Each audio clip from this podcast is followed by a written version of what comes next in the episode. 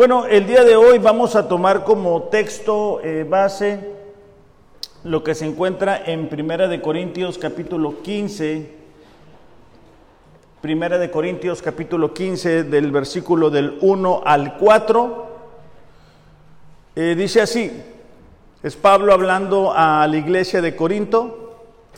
Primera de Corintios capítulo 15, versículo del 1 al 4. Dice, ahora les hago saber, hermanos, el Evangelio que les prediqué, el cual también ustedes recibieron, en el cual también están firmes, por lo cual también son salvos si retienen la palabra que les prediqué, a no ser que hayan creído en vano. Porque yo les entregué en primer lugar lo mismo que recibí, que, vamos a subrayar las siguientes palabras, ¿ok? Que Cristo murió por nuestros pecados, conforme a las escrituras, que fue sepultado y que resucitó al tercer día, conforme a las escrituras. Voy a repetir la última parte del versículo 3 y el versículo 4. Cristo murió por nuestros pecados, conforme a las escrituras que fue sepultado y que resucitó al tercer día conforme a las escrituras. Este domingo alrededor del mundo celebramos como cristianos la resurrección de nuestro Señor y Salvador. La resurrección es para la fe cristiana el fundamento, la base sobre la cual están puestos los cimientos. Pero lo que deseo que juntos entendamos, que juntos eh, estudiemos y que juntos contestemos la siguiente pregunta. Y es, ¿por qué tuvo que morir Jesús? Es decir, la, semana pasada hablábamos un poquito de esos momentos en el Getsemaní en el cual Jesús estuvo con el Padre, eh, lo que fue de ese lugar donde fue arrestado, donde le escupían, donde lo maltrataban, le maldecían, se burlaban de él. ¿Verdad? Pero, pero, ¿por qué tuvo que pasar eso? Es decir, ¿por qué tuvo que morir? Vamos a leer juntos varios textos que nos van a ir guiando a través de esta respuesta. Y el primero de ellos se encuentra en Romanos capítulo 5, versículo 15. Romanos capítulo 5, versículo 15. Y esta es la base y esto es lo que cada uno de nosotros como creyentes necesitamos saber, ¿verdad? Porque hablamos del Evangelio, hablamos de que somos cristianos, hablamos de que el domingo se lo dedicamos a Dios, pero, pero ¿qué significa el Evangelio? ¿Ok? Romanos 5, 12, eh, ¿ya lo tenemos? ¿Sí? Ok, dice, por tanto, dice, tal como el pecado entró en el mundo por medio de un hombre, hablando de Adán, y por medio del pecado la muerte, así también la muerte se extendió a todos los hombres, porque todos pecaron. Ok, entonces, aquí lo que nos está hablando de manera muy enfática, es que a través del pecado de desobediencia de Adán entró la muerte a la vida de la humanidad. Hay una muerte inmediata hablando espiritualmente. Existe la separación del hombre con Dios. Comienza el cuerpo humano a deteriorarse ¿Ok? Y eso es a razón de ese acto de desobediencia de Adán. Y a partir de ahí, todo ser humano nace con esa naturaleza pecaminosa. ¿Ok? Entonces, hay tres tipos de muerte. La primera es la muerte física. ¿Ok? Implica en términos de nuestra vida que este cuerpo, cuando los órganos claves, eh, como el corazón, el cerebro, dejan de funcionar. Gracias a ese acto de desobediencia, eso nos sucede. Ahora, conforme vamos caminando en, esta vida, conforme vamos transitando, eh, nuestro cuerpo va experimentando las consecuencias de que no somos eternos. Hay veces que hacemos, a mí me acaba de pasar, ahorita jalé una, una cuna del, del niño y ya me dolió aquí. Y de repente me duele el hombro y de repente me duele así. Bueno, eso es gracias a que nuestro cuerpo constantemente se va deteriorando, ¿ok? Segunda de Corintios capítulo 4 versículo 16, solamente para que quede claro ese punto, dice, aunque nuestro hombre exterior va decayendo, hablando de nuestro cuerpo físico, segunda de Corintios capítulo 4 versículo 16, sin embargo, dice, nuestro hombre interior se renueva de día en día. La muerte espiritual esto implica la separación de Dios, como te decía ahorita. Ya, ya no existe esa comunión íntima. De hecho, cuando, cuando Adán y Eva desobedecen a Dios, Dios viene y los busca y ellos que sienten vergüenza y dicen, es que nos estamos escondiendo. Ya no existe esa cercanía. Entonces es la separación de Dios. Una persona puede estar físicamente viva. Hay personas que están vivos el día de hoy, pero muertas espiritualmente hablando. Efesios capítulo 2, versículo 1. Efesios capítulo 2, versículo 1. Me voy a tomar tiempo el día de hoy para que ustedes puedan recorrer con sus Biblias los diferentes pasajes, porque esto es importante, lo subrayen, lo marquen y podamos entender, ¿no? Para que la próxima vez que alguien te diga, oye, pero ¿por qué Jesús murió? O sea, pues, qué pasó ahí? Bueno. Efesios capítulo 2, versículo 1 dice, y Él les dio vida a ustedes que estaban muertos en delitos y pecados. Ok, aquí Pablo le está hablando a la iglesia de Éfeso y, él, y Pablo está diciendo, bueno, Dios les dio vida a ustedes. No está hablando de una vida física. Ellos estaban vivos físicamente hablando. Él está hablando de vida espiritual. ¿Ok? Entonces ya hablamos de dos muertes. La tercera es la muerte eterna. Esto es el castigo y la exclusión de la presencia de Dios por toda la eternidad. Esto sucede a aquellas personas que mueren físicamente cuando se encontraban muertos espiritualmente. Apocalipsis capítulo 21, versículo 8. Ah, hay una enseñanza errónea que se llama universalismo y esta enseñanza dice que todos vamos a ir este, con Dios. O sea que a fin de cuentas Dios va a perdonar a todos y todos vamos a estar con Dios. Hay otra enseñanza que dice, bueno, después de esto no hay nada. ¿no? Y es como que te vas a desintegrar. Hay diferentes ideas, pero aquí lo importante es lo que dice la palabra de Dios.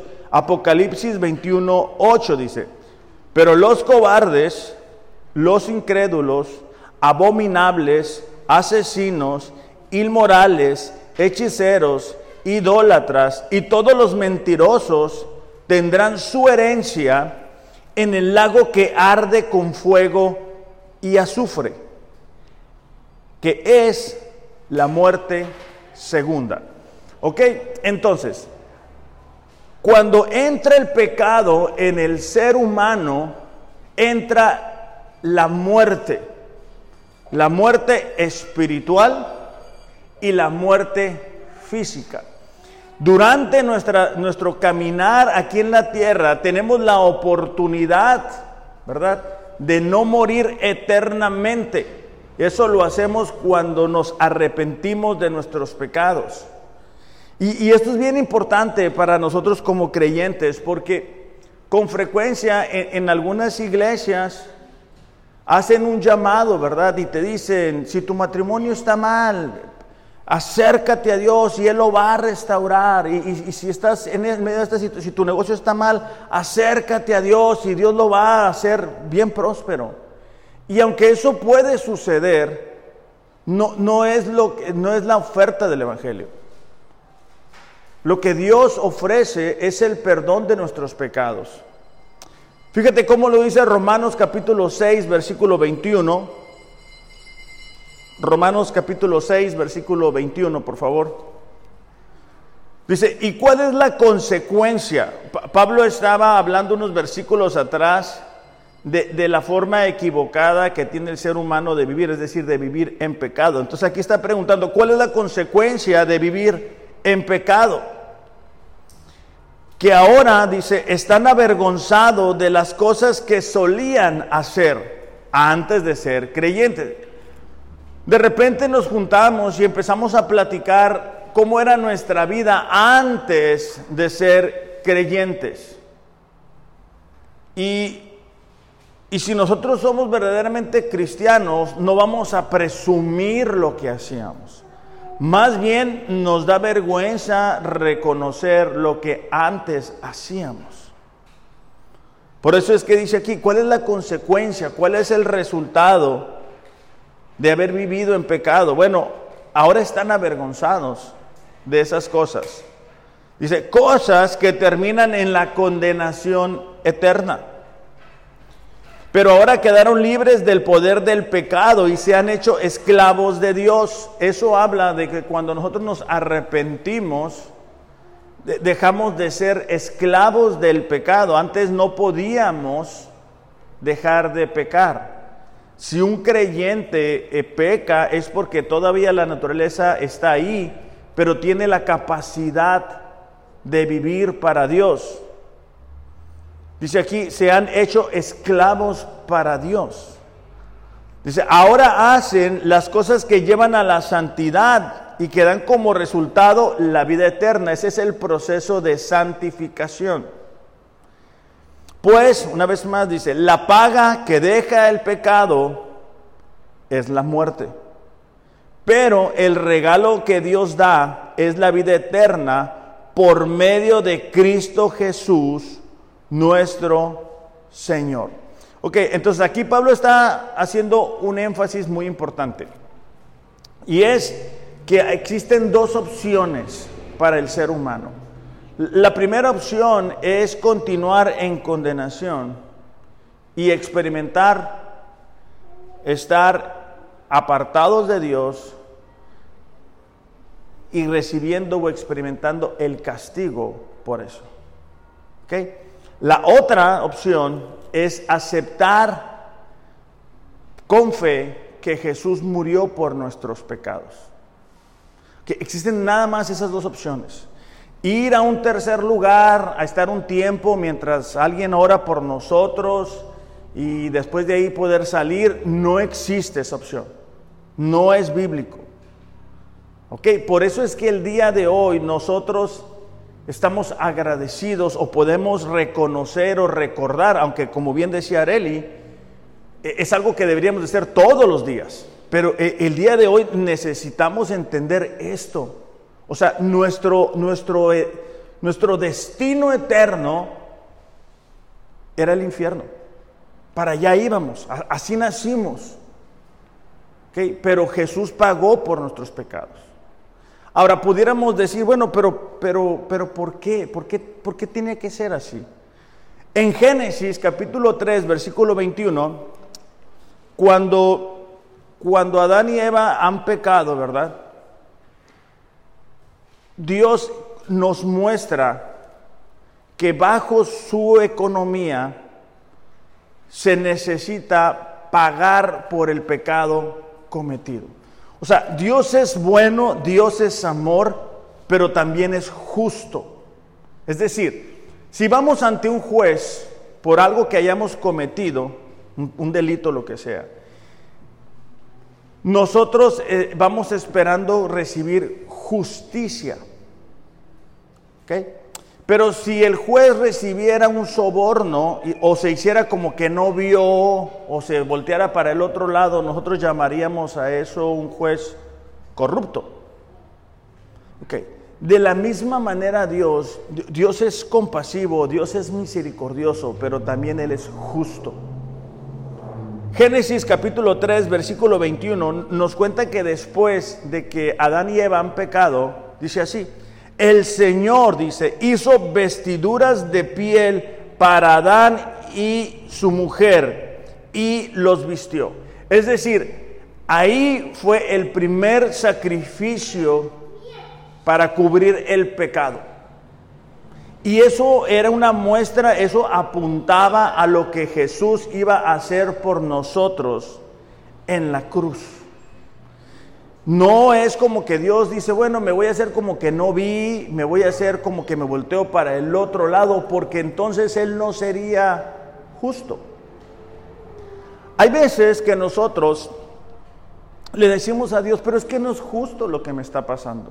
No, no está bien. Bueno, lo justo es que nosotros vayamos al infierno. Eso es lo justo. Gracias a Jesús no vamos a ir ahí. Pero es porque Dios ofreció ese pago por nosotros.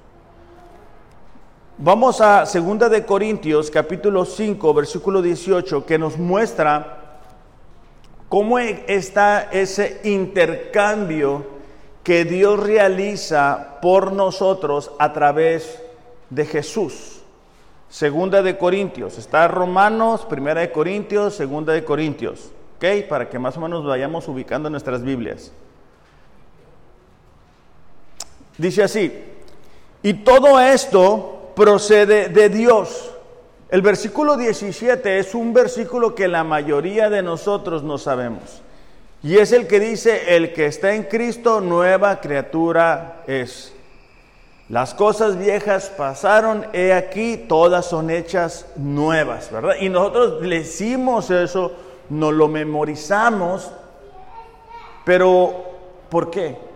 O sea, ¿Cómo es que llegamos a ser nuevas criaturas? ¿Será, será que acumulamos suficientes buenas obras? ¿Será que le echamos muchas ganas? ¿Será que nuestros papás son creyentes? ¿Qué, es eso que nos permite ser nuevas criaturas? Bueno, aquí lo contesta el versículo 18. Dice, todo esto procede de Dios quien nos reconcilió con Él, perdón, que nos reconcilió con Él mismo por medio de Cristo. Es a través de Cristo que nosotros somos reconciliados con Dios. Y nos dio el ministerio de la reconciliación. Cuando nosotros somos reconciliados con Dios, no es debido como consecuencia de nuestras buenas acciones. Es debido a lo que Cristo hizo por nosotros. Y nos entrega el ministerio de la reconciliación. Esto es hablarle a otras personas de ese perdón que existe, ese perdón de los pecados que está disponible para nosotros. Es decir, dice que Dios estaba en Cristo reconciliando al mundo con Él mismo, no tomando en cuenta a los hombres sus transgresiones. Al que no hizo pecado, lo hizo pecado por nosotros. Fíjate la siguiente parte. Para que fuéramos hechos justicia de Dios en Él. Ok, aquí básicamente lo que está diciendo la, palabra es que nosotros somos hechos nuevas criaturas gracias a lo que Jesús hizo en la cruz, que Dios estaba reconciliando a la humanidad en la cruz. Aquel que no hizo pecado, lo hizo pecado por nosotros. ¿Te acuerdas si has leído en tu Biblia o, si has visto la, la, película de la Pasión de Cristo, que hay un momento en el que Jesús expresa, Padre, ¿por qué me has abandonado? Sí, se lo han leído. Bueno, ahí el, el abandono es porque la carga del pecado de la humanidad entera viene sobre Jesús. Eh, eh, o sea, Dios es un Dios compasivo, pero es un Dios santo. Él no puede relacionarse con el pecado. Se recordarán que en el Antiguo Testamento con frecuencia Dios le dice a Moisés, ¿sabes qué? Sube, pero nada más sube tú, porque donde llegue el pueblo con todo su pecado, los voy a consumir. Hay veces que, no entendemos la santidad de Dios, el carácter de Dios, y, creemos que Dios está como nuestro nivel, o nosotros al nivel de Dios. Entonces creemos que nuestra relación con Dios es Dios, consígueme un trabajo, Dios, ayúdame con esto, Dios, haz aquello, Dios esto. Ah, no estoy enojado contigo, Dios, porque, porque no me contestaste esta oración. Dios, deberías de estar contento porque voy a ir a, una actividad que la iglesia tiene a la mitad de la semana. O sea, yo, yo voy a, a dejar mi trono y voy a ir a la iglesia para que veas que bien estoy. Que eso es un desconocimiento de la obra de Jesús por nosotros. O sea, e, e, el, el, deseo mío en esta mañana es que entendamos que nosotros merecíamos el infierno. O sea, quiero que entiendas eso, hacia allá íbamos. Porque si no entendemos eso, lo que Jesús hizo en la cruz no va a tener valor. Hay personas que dicen, no, bueno, es que yo no maté a nadie, yo no estuve en prisión, yo, yo, no, yo no era malo, pues, o sea, sí, malo, malo, malo, no era. Mm, e, eso, muchas gracias, Carlos. E, eso es porque ellos ponen en, su balanza sus pecados y lo comparan con alguien más. O sea, lo comparan con alguien peor. Pero, la Biblia no nos manda a compararnos con alguien más que no sea Jesús. Entonces, cuando nosotros vemos la vida de Jesús, una vida perfecta, y la comparamos con nosotros, lo, que debería de salir es vergüenza. O sea, deberíamos de darnos cuenta de lo mal que estamos. O sea, nosotros estamos en bancarrota espiritual, no, no existe manera en que podamos acercarnos a Dios. Jesús dijo en Juan capítulo 14, versículo 6, yo soy el camino, la verdad y la vida. Eso implica que, que nadie, dice ahí, puede venir al Padre si no es a través de Él. Es decir, a través del sacrificio, no es a través de nuestras buenas obras, no es a través de nuestras ofrendas, no es a través de nuestro servicio, no es, a través de nuestro don o nuestro talento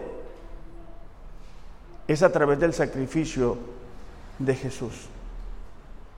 Entonces, si no nos damos cuenta de eso, las buenas nuevas no van a tener efecto. O sea, el, mensaje de, Jesús, el, el, mensaje de Juan el Bautista era arrepiéntanse. Arrepiéntanse porque el reino de Dios ha llegado. Últimamente en las iglesias es, tú eres un campeón, tú tienes un gran potencial, Dios te ve y está llorando, está caminando, ¿verdad? Tocando la puerta de tu corazón. Y, es como que lo, lo, bajamos de su trono. Dios sigue siendo Dios. O sea, Dios no, no nos necesita. Él en su misericordia nos da el sacrificio de Jesús para que podamos tener una relación. Entonces, cuando somos conscientes de eso, lo que surge es adoración. O sea, cuando tú dices, híjole, o sea, yo, iba para el infierno. O sea, yo iba para allá, allá me, allá me decía, ya estaba ya mi, mi casa construida ahí en el infierno, donde iba a pasar la eternidad, pero Jesús me amó. Entonces, mi compromiso con Él llega a otro nivel. Cuando tú ves que una persona está comprometida con Dios y no tienes que andarlo correteando, es porque entiende lo que Jesús hizo en la cruz. Cuando alguien no está comprometido con Dios, cuando alguien es indiferente a las cosas de Dios, cuando alguien es constante hacia, hacia las verdades de Dios, es porque no ha entendido lo que pasó en la cruz ¿Y por qué pasó? Romanos capítulo 10, ¿estábamos en Corintios? ¿Dónde estaban? Ok, dos libros antes, para que no se me pierdan. Romanos capítulo 10, versículo 9 y 10 dice, si confiesas con tu boca que Jesús, perdón, a Jesús por Señor, y crees en tu corazón que Dios lo resucitó de entre los muertos, serás salvo. Romanos capítulo 10, versículo 9 y 10. Si confiesas con tu boca a Jesús por Señor, esto implica no una oración de una vez, un domingo, mientras tocaban el teclado y, ya otra vez volviste a hacer lo mismo. No, esto implica una confesión continua, una, una forma de vivir. ¿Ok? Y tienes que creer que, que Dios resucitó a Jesús de entre los muertos. Entonces dice, eres salvo, serás salvo. Porque con el corazón se cree para justicia y con la boca se confiesa para salvación. E, esta palabra justicia es la misma palabra que acabábamos de leer ahorita. Y eso implica que tú y yo somos declarados en perdonados delante de Dios, nuestra posición de rectitud. Por eso es que dice eh, 2 de Corintios, al que no era pecado, Dios le hizo pecado. Es decir, cuando nosotros aceptamos a Jesús en nuestro corazón, la justicia, la vida perfecta de Jesús nos es aplicada a nosotros. El pecado que nosotros teníamos se lo entregamos a Jesús. Es ese intercambio que sucede. Por eso es que primera, eh, perdón, Juan 1.29 dice, al día siguiente, está hablando Juan el Bautista, Juan vio que Jesús se le acercaba y dijo, miren, el Cordero de Dios que quita el pecado del mundo. El concepto del, cordero perdón, para, para sacrificio era muy conocido para el pueblo judío. Toda la historia de Israel estamos viendo que constantemente se ofrecían estos animales para cubrir el pecado. Constantemente los sacerdotes estaban ofreciendo los holocaustos para cubrir el pecado de la nación. Entonces, cuando nos damos cuenta de, esto es que podemos entender lo que realmente sucedió y por qué Jesús tuvo que morir. Jesús tuvo que morir para cubrir, para pagar el precio de tus pecados y de mis pecados y de todos los pecados de aquellas personas que decidan creer en el sacrificio. De hecho, Tres libros antes, el Mateo, en el capítulo 1, nos, cuenta eh, algo que Dios le dice a, a José.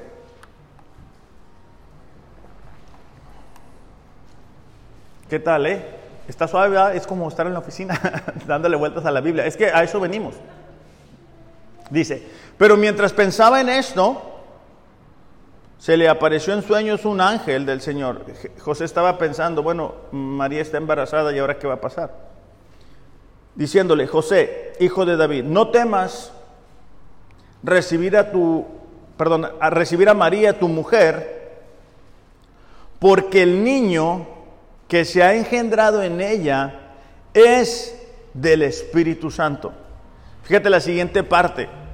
Y dará a luz un hijo y le pondrás por nombre Jesús, porque él salvará a su pueblo de sus pecados.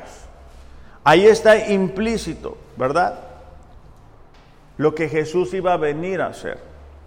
Ahora, una pregunta que nos puede llegar a, surgir es por qué si Dios es amor, si, si Dios es compasivo, pues ¿por qué no únicamente nos perdona? O sea, ¿por, qué no únicamente dice, bueno, aquí no pasó nada, ¿verdad? Y échenle para adelante. Bueno, Éxodo 34 es el segundo libro. Está Génesis y después está Éxodo. Esto es para que nos ayude a conocer el carácter de Dios. Éxodo 34, 7. Dice, Moisés le, pide a Dios que, que le muestre el carácter de Dios. Dice que guardo misericordia a millares, el que perdona la iniquidad, la transgresión y el pecado.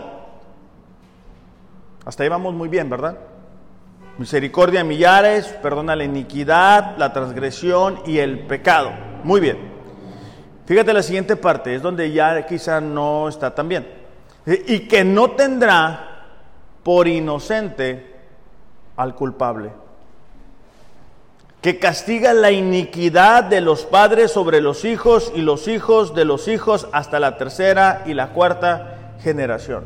Aquí Dios está diciéndole a Moisés, ok, yo, soy un Dios que perdona, que yo soy un Dios compasivo, misericordioso, pero yo soy un Dios justo. Y yo no voy a tener al culpable por inocente.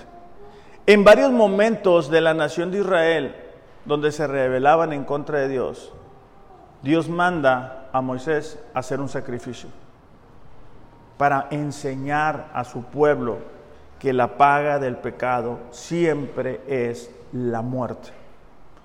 El enemigo busca que nosotros no apreciemos eso. O sea, primero busca que no lo creamos, ¿no? Por eso es que 1 Corintios 2.14, no lo busquen, apúntenlo si quieren. dicen que el mensaje de la cruz es locura para los que se pierden. Es decir, la gente dice, ¿cómo en una cruz alguien, alguien pagó? Ah, no, no creo yo eso. Entonces ellos diseñan un Dios a su pensar. Es un Dios buena onda. Es un Dios que, no ocupan ellos eh, dejar su manera de vivir. Es un Dios que les permite echar sus cervezas. Es un Dios que les permite pecar. Es un Dios que les permite hablar como ellos quieren. Es un Dios en su mente.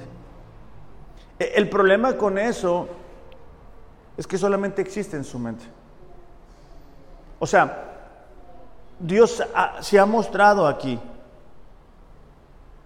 Nuestra tendencia humana es decir, bueno, Dios no puede ser así. Dios es así. Y, es como decir, ¿de dónde lo sacaste? Bueno, ¿De tu mente? Pues sí. ¿Se, acuerdan que, que la nación de Israel eh, constantemente caían en idolatría. Constantemente se iban a adorar a otros dioses. Okay. El problema de nuestro tiempo el día de hoy es que caemos en la idolatría de hacer un Dios en nuestras mentes.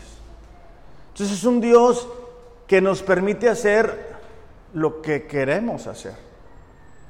Es un Dios que me entiende, dicen ellos, ¿verdad? Eh, entonces, pero pero es un Dios que no existe. Entonces yo necesito que esta mañana podamos entender esto. De hecho, hay una historia en el Evangelio de Lucas, yo creo que la mayoría de ustedes se va a acordar, y, y es la historia de una persona paralítica. Entonces está ahí todo, la gente echa bola en una casa y los cuatro amigos hacen una perforación, un agujero al techo y bajan al enfermo, al paralítico. ¿Se acuerdan de esa, de esa historia? Ok. Entonces, al bajarlo, ellos obviamente están buscando que Jesús diga, se sano y pues ya que se pueda ir.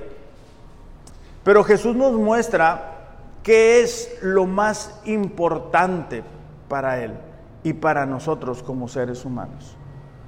Versículo 19 de Lucas capítulo 5. ¿Ustedes pueden?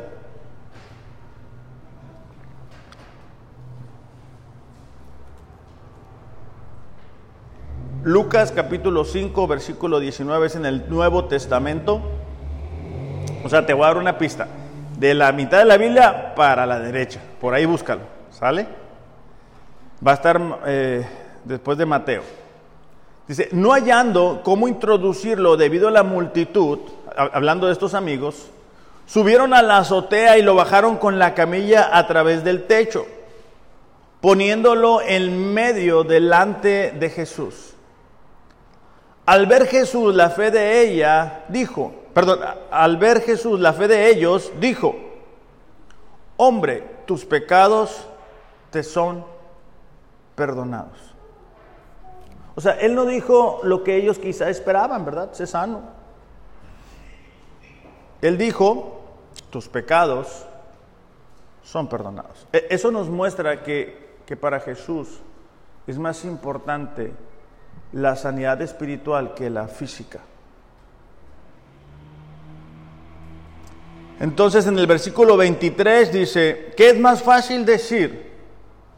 ¿Tus pecados te son perdonados o decir, levántate y anda? Jesús conocía los pensamientos de las personas ahí. Y, Jesús quiere llevar a la gente a darse cuenta que están separados de Dios y que eso es lo más importante. Versículo 24, pues para que sepan que el Hijo del Hombre tiene autoridad en la tierra para perdonar pecados, dijo al paralítico, a ti te digo, levanta, levántate, toma tu camilla y vete a tu casa. Entonces, estamos entendiendo por qué Jesús tenía que morir. Para cubrir nuestros pecados, para darnos vida espiritual, para, para permitirnos tener una relación con Dios. No existe otra forma. No hay otro camino. No existe otro sistema. Si nosotros no somos conscientes de ello, nuestro compromiso con Dios va a estar así. ¿Por qué?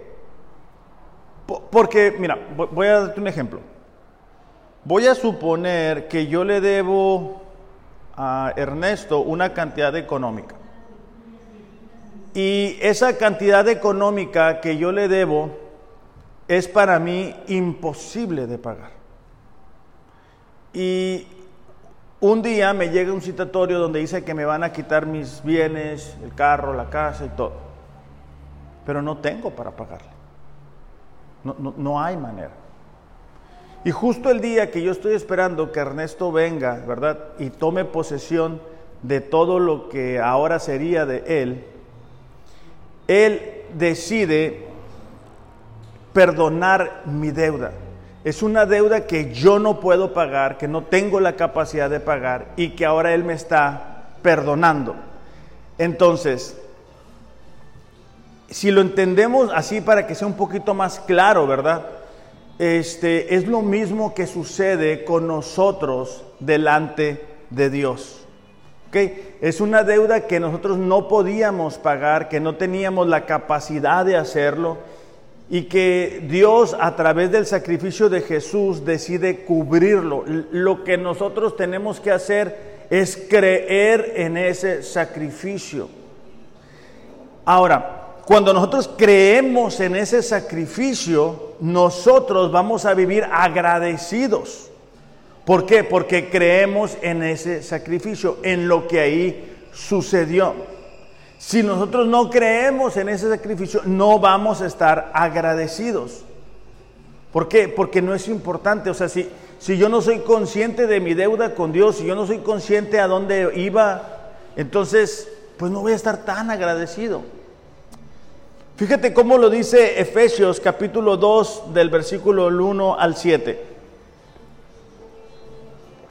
Efesios capítulo 2 versículos del 1 al 7.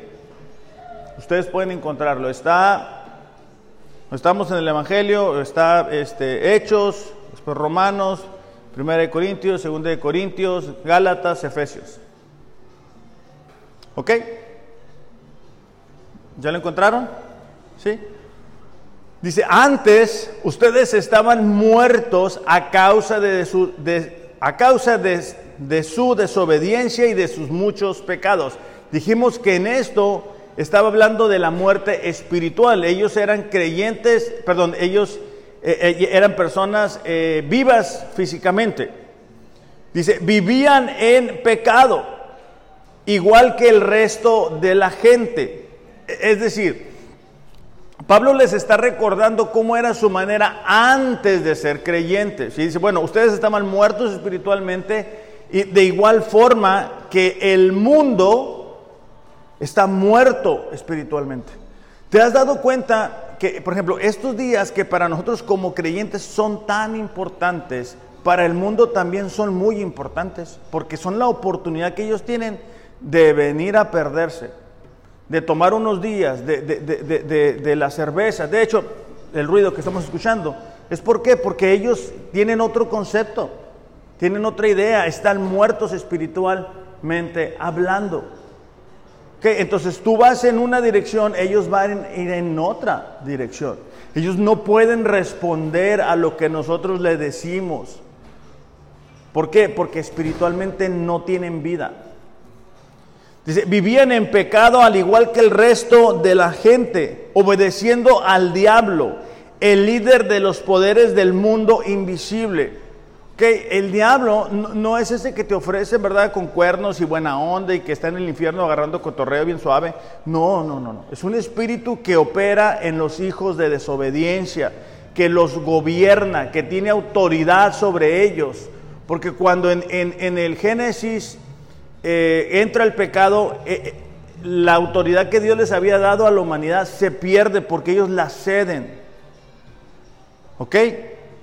Dice, quien es el, el Espíritu, dice, que actúa en el corazón de los que se niegan a obedecer a Dios. Hay personas que dicen, no, no, no, yo así estoy bien a gusto, así sin Dios, hago lo que yo quiero hacer.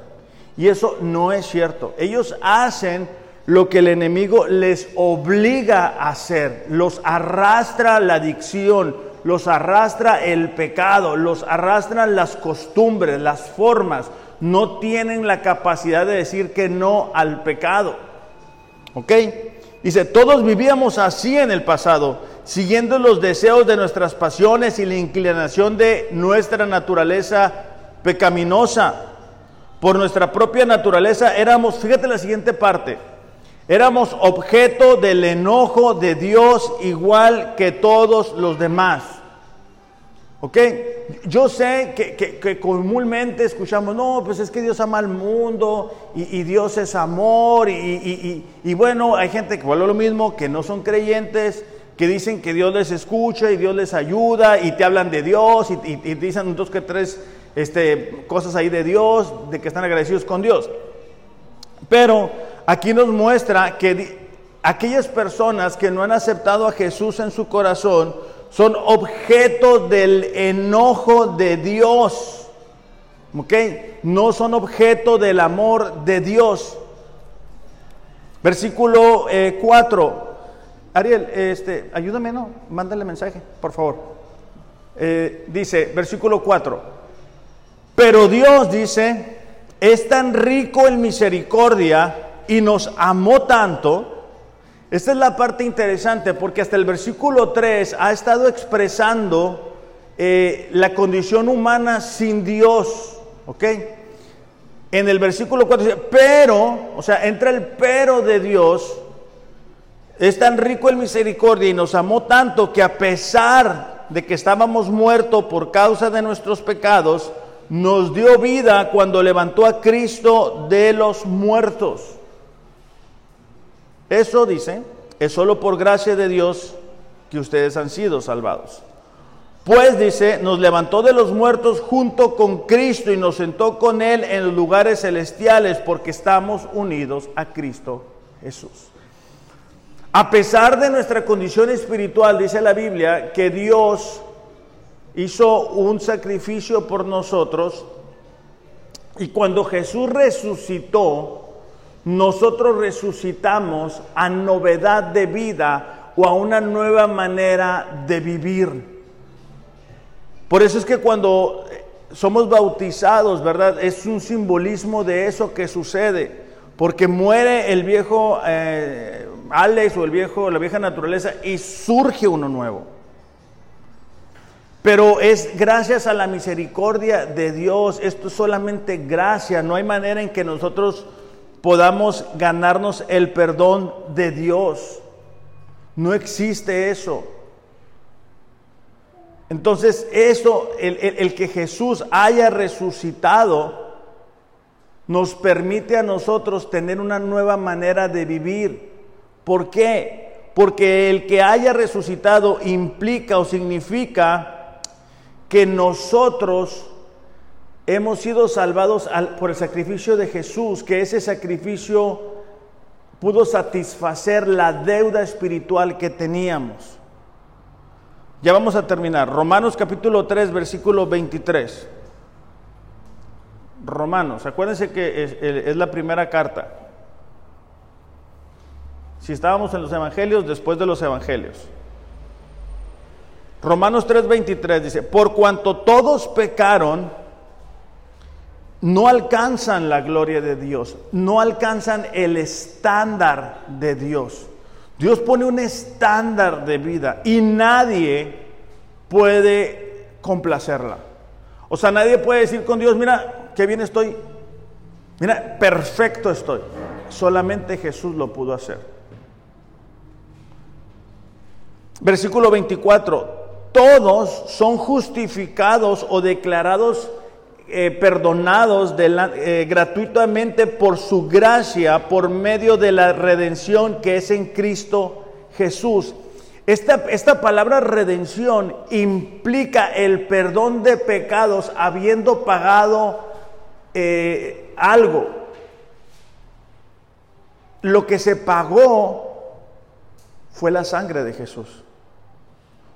O sea, no es un perdón de, ah, te perdono, no pasa nada, seguimos para adelante. No, es el, eh, es el perdón, pero habiendo pagado la deuda existente. Era la palabra que se utilizaba para, para eh, liberar a un esclavo. Y, y al principio leíamos que éramos esclavos del pecado. Versículo 25. A quien Dios exhibió públicamente como propiciación por su sangre a través de la fe. Yo sé que algunas versiones que, modernas que ustedes tienen no, tienen estas palabras, pero son importantes. Esta palabra propiciación es el apaciguar la ira. En este caso, apaciguó la ira de Dios. Vuelvo a lo mismo, no es como que Dios dijo, bueno, no pasa nada, es mi amigo, es mi hijo, yo lo quiero mucho, me voy a hacer como que no veo que, es algo que comúnmente nosotros hacemos como padres, Bueno, no vas a salir en toda la semana y al rato, ándale, papi, hazme ayuda, y ya, ah, bueno, está bien, te perdono. Ok, aquí no funciona así. ¿Ok? Entonces, Dios dice, exhibió públicamente para apaciguar. O sea, ¿te acuerdas que Jesús va caminando y lo escupen y lo maltratan y se ríen de él y todo lo demás? Ok, eso era nuestro pago. ¿Ok? E, eso es lo que tú y yo debimos haber vivido. Pero Jesús apaciguó la ira de Dios. Ahora, yo entiendo que tú dices, ah, espérame, espérame, pero si Dios es amor, sí, Dios es amor, pero Dios es santo. Y alguien tiene que pagar por nuestros pecados, porque Él es santo. Él no puede tener relación con el pecado. Y, si, vuelvo a lo mismo, necesitamos ser conscientes de eso. Dice, su sangre a través de la fe, eh, a quien exhibió públicamente como propiciación para apaciguar la ira de Dios, por su sangre a través de la fe, es decir, otra vez la sangre de Jesús, cuando nosotros creemos en ello, como demostración de su justicia porque en su tolerancia Dios pasó por alto los pecados cometidos anteriormente. Volvemos a lo mismo, en su justicia Dios ofrece a Jesús para cubrir nuestros pecados.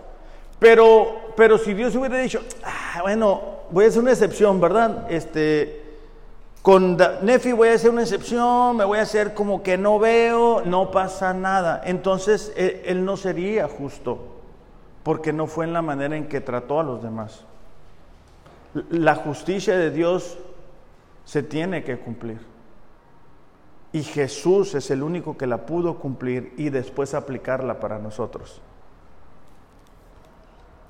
Dice versículo 26, para demostrar en este tiempo su justicia, a fin de que Él, dice, sea justo y sea el que justifique, y sea Él y sea el que justifica al que tiene fe en Jesús. Entonces, nos damos cuenta, iglesia, que Él tenía que morir para cubrir, para pagar por nuestros pecados. De hecho, no, no, no fue algo que Jesús no hubiera comentado o que no hubiera expresado a sus discípulos. Eh, le voy a pedir a Ariel si, pasa, por favor. En Marcos 9:30, no, Marcos 8:31 dice, Jesús comenzó a enseñarles que el Hijo del Hombre debía padecer muchas cosas, ser rechazado por los ancianos, los principales sacerdotes y los escribas, fíjate la siguiente parte, y ser muerto y después de tres días resucitar. Leímos Marcos 8:31, una página después, Marcos 9:31. Enseñaba a sus discípulos y les decía, el Hijo del Hombre será entregado en manos de los hombres y lo matarán. Y después de muertos, a los tres días resucitará. Leímos Marcos 8:31, leímos Marcos 9:31. Marcos 10:32 dice, iban por el camino subiendo a Jerusalén y Jesús iba delante de ellos. Los discípulos estaban perplejos y los que lo seguían tenían miedo. Tomando aparte de nuevo los doce, comenzó a decirles lo que iba a suceder. Ahora subamos a Jerusalén y el Hijo del Hombre será entregado a los principales sacerdotes y a los escribas y lo condenarán a muerte y lo entregarán a los gentiles. Se burlarán de él, le escupirán, lo azotarán, lo matarán y a los tres días resucitará. Okay. Jesús estaba diciéndole a sus discípulos, ¿sabes qué? Ok, e-, esto es lo que va a suceder. Ustedes necesitan estar listos para cuando esto suceda. Jesús estaba diciendo, yo, yo voy a morir no por mis pecados, sino por sus pecados. Cuando leemos la historia de, de los apóstoles y la manera en que ellos murieron, nos vamos a sorprender, quizá nos vamos a entristecer, cuando veamos el nivel de compromiso que ellos tuvieron y lo comparamos con lo que nosotros tenemos. Jacobo, por ejemplo, fue asesinado por el rey Herodes. Pedro fue crucificado de cabeza en una cruz en forma de X en Roma. Crucificado de cabeza porque él dijo, no merezco morir como mi Señor y Salvador. Mateo, Mateo sufrió el martirio en Etiopía, habiendo muerto por una herida de espada. Juan murió de viejo alejado, aislado totalmente. Marcos murió arrastrado por el pueblo de Alejandría en una fiesta a su ídolo máximo. Santiago, el hijo de Zebedeo, fue decapitado a espada en Jerusalén por orden del rey Agripa. Bartolomé fue martirizado por su predicación en Armenia, donde fue desollado con un látigo hasta morir. Andrés fue crucificado en una cruz en forma de X en Grecia, después de haber sido azotado severamente por siete soldados. Ellos ataron su cuerpo a la cruz con cuerdas para prolongar su agonía.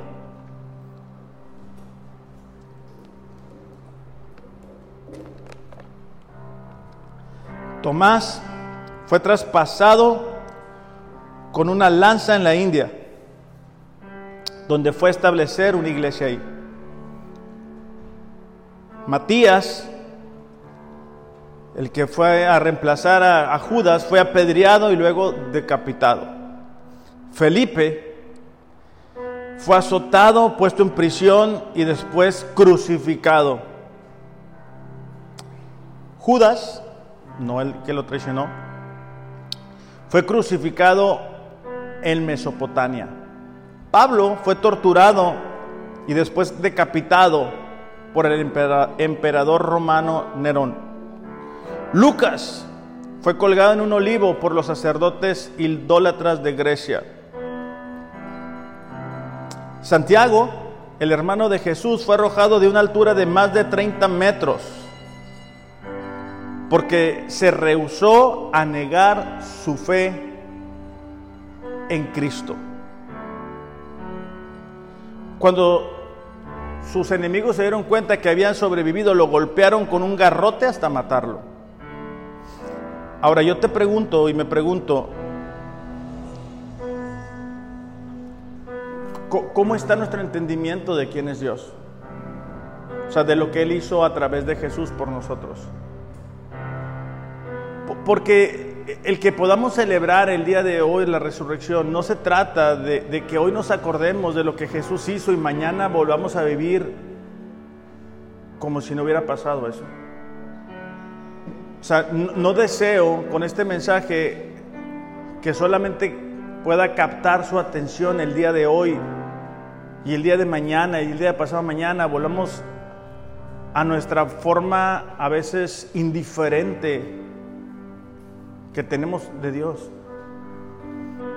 Lo que deseo es que podamos entender que lo que que la razón por la cual Jesús murió fuiste tú y fui yo. Fueron nuestros pecados.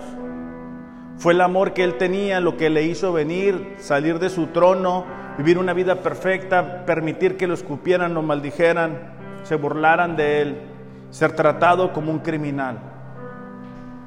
Entonces, si tú quieres saber por qué Jesús tuvo que morir, la respuesta eres tú.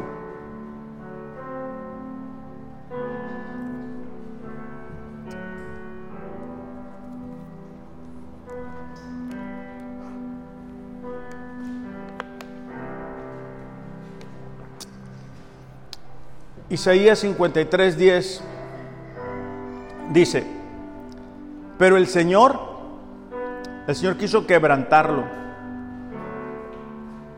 sometiéndolo a padecimiento. Cuando Él se entregue a sí mismo como una ofrenda por el perdón, verá su descendencia. Prolongará sus días y la voluntad del Señor en su mano prosperará. Debido a la angustia de su alma, Él lo verá y quedará satisfecho. Por su conocimiento, el justo, mi siervo, justificará a muchos y cargará las iniquidades, gracias.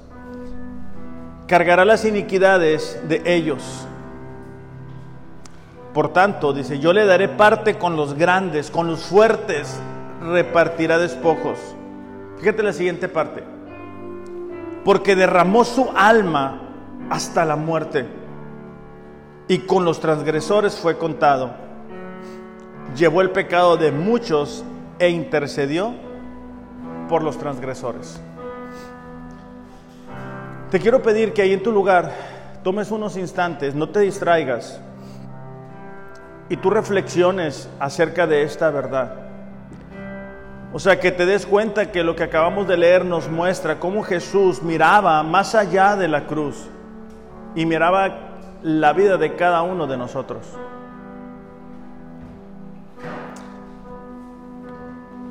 Padre, te damos gracias porque el día de hoy, alrededor del mundo, Señor, podemos celebrar tu victoria.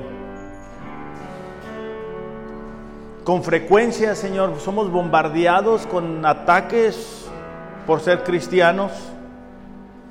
Escuchamos de nuevas ideas que surgen, Señor,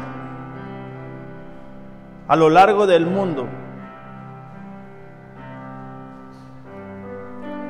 Vemos de, de creyentes, de pastores, que en medio de la presión cultural ceden, Señor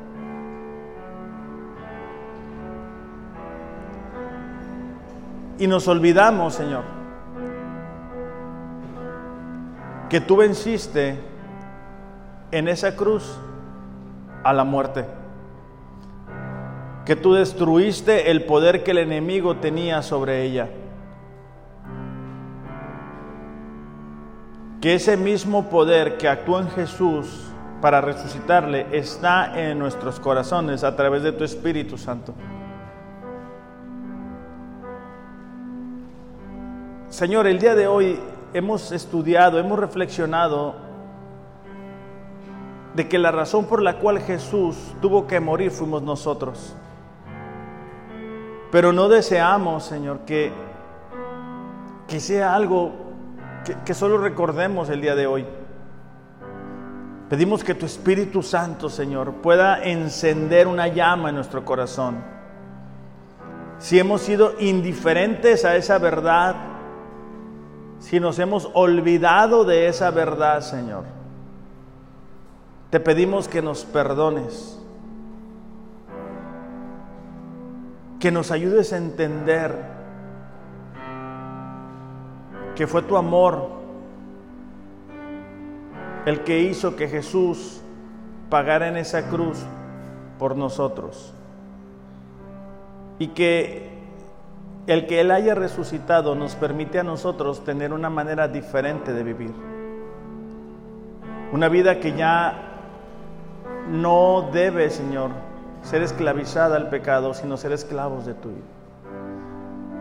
Ayúdenos a entender esto en verdad, a, a, que nuestra forma de vivir sea un reflejo de nuestra adoración, del entendimiento de quién tú eres, de tu amor, de tu fidelidad, de tu cuidado.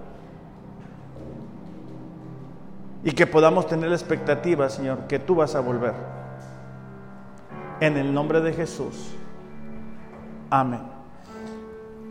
Para las personas que nos están viendo a través de las redes, que tengan un excelente, excelente domingo. Reflexionemos acerca de lo que hemos estudiado en el día de hoy.